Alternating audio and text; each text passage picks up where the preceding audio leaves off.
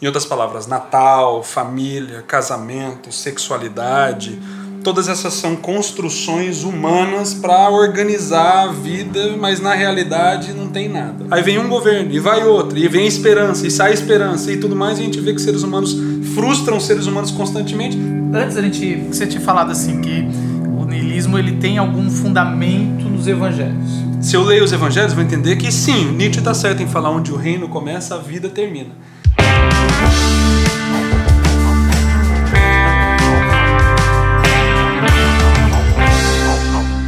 E aí pessoal, tudo bem? Aqui é Marcos Botelho. Estamos com o Tiago Arraes, doutor Tiago Arraes. Fez doutor em Antigo Testamento, é Você isso acredita? mesmo? Paguei, paguei um cara para fazer e deu tudo certo. E veio visitar de novo o Brasil, segunda vez no Brasil Tô agora. em vindo direto 2019. só para esse programa. Só pra esse Com programa. a mesma roupa, inclusive. Não, a gente só veste preto, a gente sabe Claro, que é outra roupa. é outra roupa. Então, Isso aí tem que Mas é igual. Programa de hoje, niilismo e esperança, tentando encurtar a distância, se é que dá pra encurtar essa distância. E a minha primeira pergunta, ah, eu sei que você não, assim, supetão, o que é pra você niilismo? Niilismo. Niilismo, quando eu era mais novo, eu aprendi, né, que era uma doutrina do diabo. E basicamente eles falavam, ou pelo menos quem conversava sobre isso, que era é, o entendimento, a filosofia baseada na premissa de que a vida não tem nenhum significado. Em outras palavras, Natal, família, casamento, sexualidade, todas essas são construções humanas para organizar a vida, mas na realidade não tem nada. Você vem do nada, vai para o nada, a vida é apenas essa e depois disso daqui acabou, aí você volta para um eterno nada. Então, logo, com isso em mente, vamos viver, né? Vamos, vamos, vamos, vamos correr, vamos nos amar, vamos fazer. Ou não, né? Ou não, ou vamos nos matar, que é a coisa mais lógica, né? Para que esperar até o final sofrendo e se alegrando? Eu me mato agora e tá tudo certo. Agora, depois que eu fui fazer filosofia nos Estados Unidos e, e- e li um pouquinho mais, eu gostei muito da maneira como Nietzsche explica niilismo, porque niilismo em Nietzsche é mais relacionado a a premissa ou a filosofia de que está relacionada à negação da vida. Em outras palavras, tudo aquilo que nega a existência, a vida, é esse, é o verdadeiro nihilista. Esse é o que vive sem significado. E é por isso que Nietzsche ele coloca uma relação interessante entre o nihilista e o cristão. Porque para Nietzsche, o cristão era aquele que vivia negando a vida constantemente para agradar aos deuses e tudo mais. Pra palavras, ter uma outra vida é, negando a vida agora na, pre- na promessa de que vai ter uma vida futura. É. Tem até uma música do Bon Iver, né? Não sei quem gosta de ouvir música do Bon Iver, famoso, muito conhecido. Tem uma música chamada Heavenly Father. E ele não é muito de escrever letras coerentes, mas a última frase é marcante. Ele fala: Heavenly Father, all that he offers is safety in the end. Né? Pai, o Pai Santo, o Pai Celestial, tudo que ele oferece é uma segurança no fim. Em outras palavras, eu vivo a minha religião agora me negando, fazendo tudo certinho, tipo The Good Place, aquela série da Netflix, tudo certinho, porque a vida na verdade vai ser lá na frente, então eu nego agora. E para Nietzsche, e eu acredito que essa é uma crítica maravilhosa, esse é o verdadeiro niilista, porque ele aprendeu a, de alguma maneira, entender que a verdadeira vida é a negação de qualquer coisa relacionada à existência agora. E por mais que exista algo parecido com isso nos evangelhos e na Bíblia, não é necessariamente isso que os evangelhos estão ensinando. Em outras palavras, Nietzsche fala: onde o reino começa, a vida termina. Mostrando mais uma vez que se eu entendo o reino de Deus, então agora eu vou negar a minha vida e vou viver de barganhas com Deus e sacrifícios, porque a vida é só futura. Então essa compreensão, de acordo com os evangelhos, está errada. Se eu leio os evangelhos, vou entender que sim, Nietzsche está certo em falar onde o reino começa, a vida termina. Mas não é a vida no sentido de eu viver e de me alegrar e de encontrar paz e alegria. É a vida no sentido de que eu vivo apenas para a minha vida. A vida em Cristo é cadenciada por Mas pequenas isso mortes. é Nietzsche ou já é você Isso sou eu. eu, Ah, tá. eu ajudando Nietzsche. Dá aquela forcinha, né? Não, mas é é porque eu vejo muita beleza no que ele escreve. Ah, Uma, uma pergunta mas deixa eu concluir. Não, não, mas eu, eu, eu quero fazer uma antes. Tá, então Você vai. tá indo já pra um lugar Para a legal. próxima pergunta. Ah, tá. É, então tá pra bom. Um lugar legal Mas então, pra só para resumir o que eu falei. Então, vida sem significado é o que normalmente é entendido. Nietzsche, niilismo é a negação da vida. E ele fala onde o reino de Deus começa, a vida termina. E eu entendo a crítica, mas dá para reinterpretar isso de uma maneira bonita. Antes a gente, você tinha falado assim que o niilismo ele tem algum fundamento nos evangelhos. E essa essa segura, segura Essa segunda- essa segunda interpretação, Para é. a audiência ir até o final. Por que que o niilismo, o clássico, Certo. a negação de tudo, Do significado, sentido, certo. é, tem crescido entre, entre os jovens? Não. Se é que tem crescido. Isso é por fenomenologia. Você olha o jornal, você olha a sua família, você olha tudo que acontece ao nosso redor e não tem como você acreditar de forma lógica, concreta e visível que existe algum tipo de organização e ordem na, na existência humana, no mundo, no universo algum. Porque, por exemplo, você pode falar, não, Essa mas. decepção da. que a gente estava assim, num, num tempo que a gente estava. acreditava muito na evolução humana Certo. da sociedade. Certo. Então quando você depara que não estamos, na verdade, evoluindo coisa Não, nenhuma. olha o Brasil, a situação que É. tá. E, e- então esse, esse choque você acha que é um. Você pensaria que o ser humano atingiria uma consciência melhor depois de anos 60, revolução sexual e tudo mais, assim, depois de, Primeira e Segunda Guerra Mundial, que você fala, não, depois vamos, né, a morte de Deus e tudo, mas agora vamos ter uma nova consciência. Não vai. E tem mais guerras, e mais morte, e o ser humano não aprende absolutamente nada. Aí vem um governo, e vai outro, e vem esperança, e sai esperança, e tudo mais, e a gente vê que seres humanos frustram seres humanos constantemente, e que essa promessa do iluminismo, né, de que o mundo seria mais iluminado através da razão e da ciência, desencadeou na Segunda Guerra Mundial e no mundo que a gente vive hoje em dia, do jeito que está. Então essa é a frustração. Eu tenho vários amigos que estudaram do meu lado e que abandonaram a religião e hoje abraçaram humanismo, agnosticismo e tentam viver uma vida honesta no tempo que tem aqui agora. E eu não tiro a razão deles, eu entendo. Porque tá aí. É concreto, é palpável a realidade do mundo. Agora, é, pelo que você está dizendo, é uma má religião, vamos dizer assim, é, para aqueles que ainda acreditam que tem Certo. partes boas na religião, e lógico que tem, mas é uma religião mal aplicada, ela incentiva, ela é uma Certo. potência ao niilismo? Sem dúvida.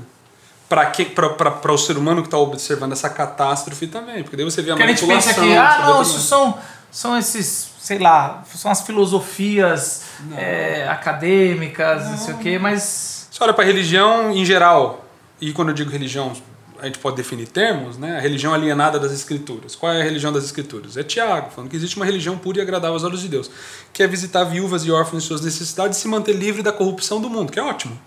É uma religião na vida, na rua, de eu viver sensível ao que acontece ao meu é redor. engraçado que isso nem é, nem precisa de religião Não, não precisa. assim, mas, né? curiosamente, essa é a religião É de Deus. Essa é a religião de Deus. Então, assim, a, a religião alienada das escrituras, que seria essa, a que é fechada, doutrinária, compactada, é, né, controladora, para qualquer ser humano com meio cérebro né, funcionando na cabeça, ele vai ver o problema disso, do controle, da barganha, de forçar a crente a dar dinheiro e a dar tempo e a falar que Deus é isso e aquilo e controlar e lavar a cabeça e falar que o candidato de Deus é A, B, C ou D e empurrar eles para um monte de coisa. Aí você observa isso de fora, junto com a catástrofe que está o planeta Terra, aí você fala assim, ok, não, obrigado. Não tem sentido a vida.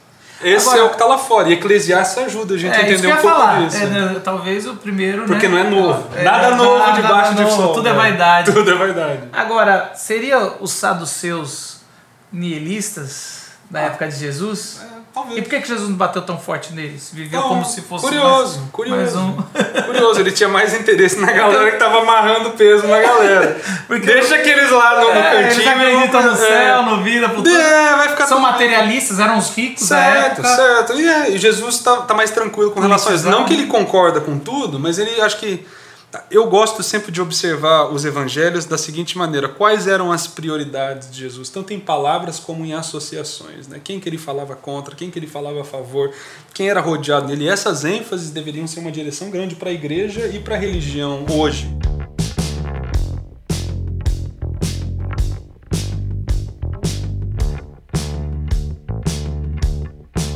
Aonde você viu que os evangelhos dão um certo apoio pro niilismo que você falou? Não, não acho que dão apoio pro niilismo. Eu acho que quando Nietzsche fala que niilismo é a negação da vida, e eu olho para Cristo e eu vejo ele falando, eu quero que vocês tenham vida e vida em abundância, eu vejo que também sim, Nietzsche está certo em falar que muito da religião e do cristianismo é niilismo porque eles negam a vida vivendo em barganha com Deus, querendo garantir um futuro lá enquanto eu nego a minha existência aqui.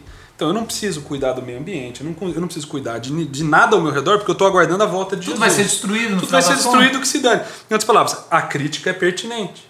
Então existe um apoio a isso dentro das escrituras. Em outras palavras, assim, essa galera que nega a vida e tudo que floresce para a vida, esses estão em contradição com o divino.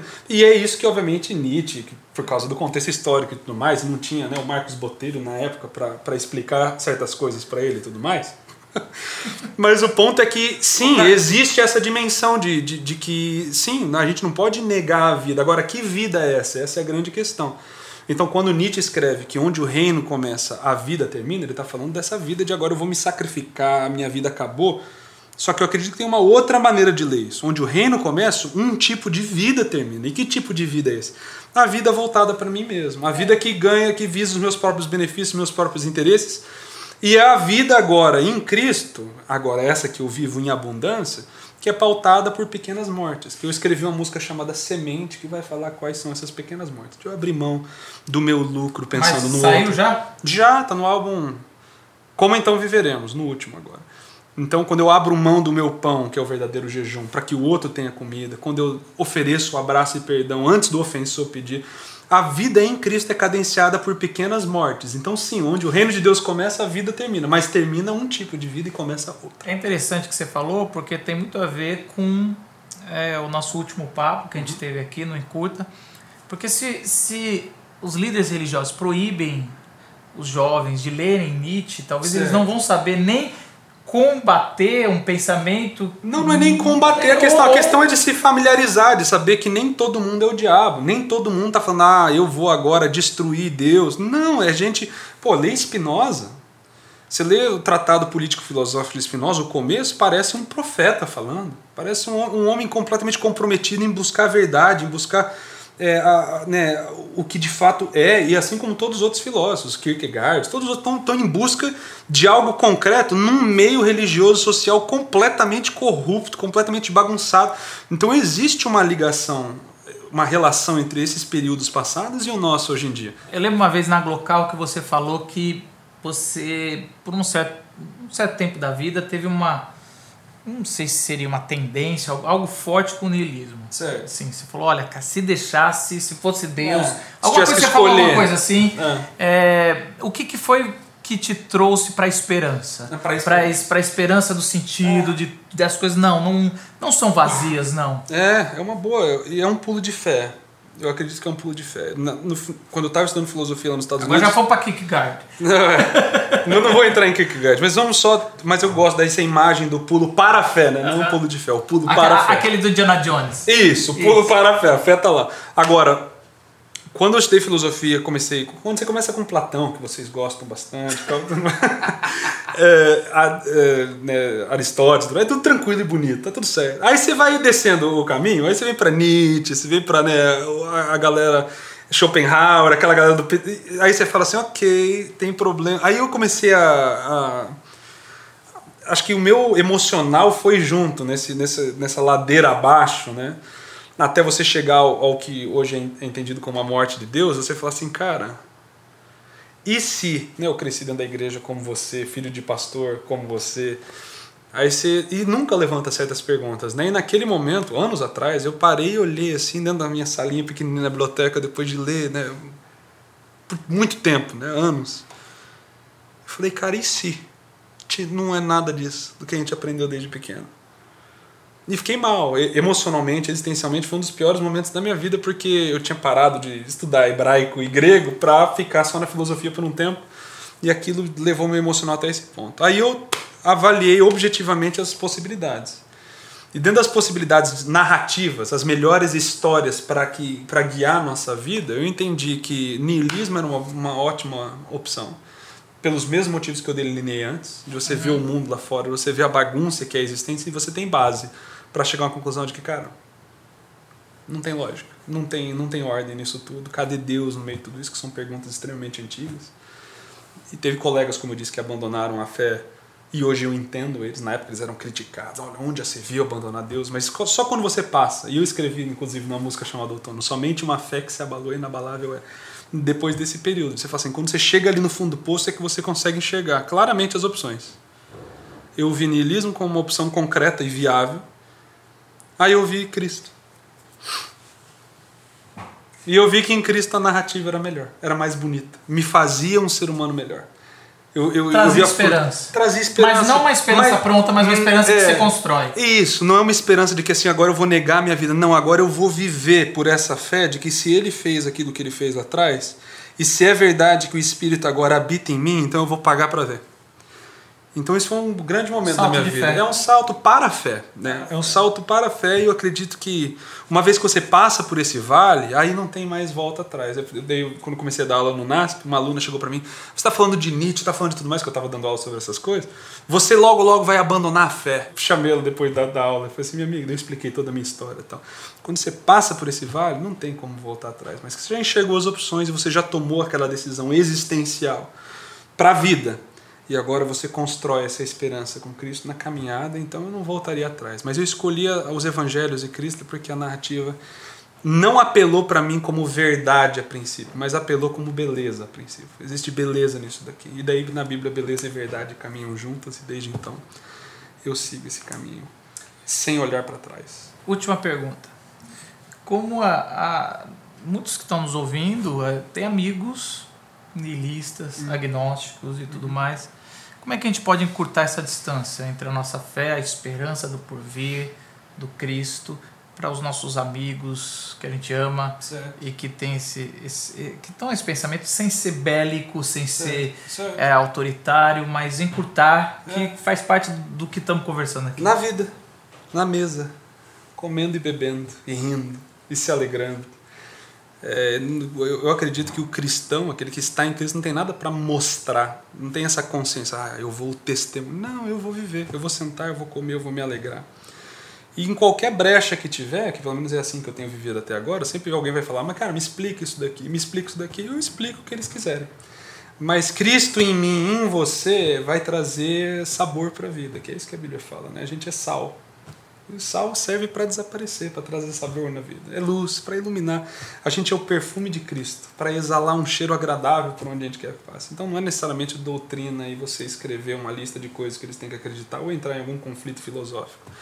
Então, hoje em dia, pelo menos eu tenho muita gente ao meu redor que não acredita, é agnóstico e tudo mais, e eu nunca sentei e falei, agora deixa eu te explicar a verdade. Não, de forma alguma. A gente vive. E, vários, e com vários deles eu tive muitas conversas super agradáveis, não porque foram E com iniciadas o coração disposto a aprender também, porque Ah. não sabemos tudo. Me, me fala um pouco como é que. Conta um pouco o seu lado, como é que você Claro. enxerga a morte. Claro. Porque é, é também Claro, difícil. não, é- é né? bater Todos nós temos a nossa Claro, dificuldade. todo mundo tem os seus dilemas, tem os seus medos, e a religião acho que vem para ajudar um pouco a organizar isso. Eu sei que não- por muito tempo aqui no Brasil e no mundo ocidental não está na moda falar de religião, mas eu acredito que essa alienação toda tecnológica, moderna, a gente está colhendo esses efeitos finais da modernidade dentro da nossa sociedade, vão levantar questões de novo profundamente religiosas na sociedade e vai deixar de ser clichê e bobeira isso daí, ou fanatismo, ou ignorância. Vai voltar, acho que, para o centro da discussão pública, eventualmente. Mas a gente está caminhando para lá ainda, vamos esperar. Enquanto não chega lá, a gente vai comendo e bebendo, se Comendo e alegrando e bebendo, caminhando junto com o povo.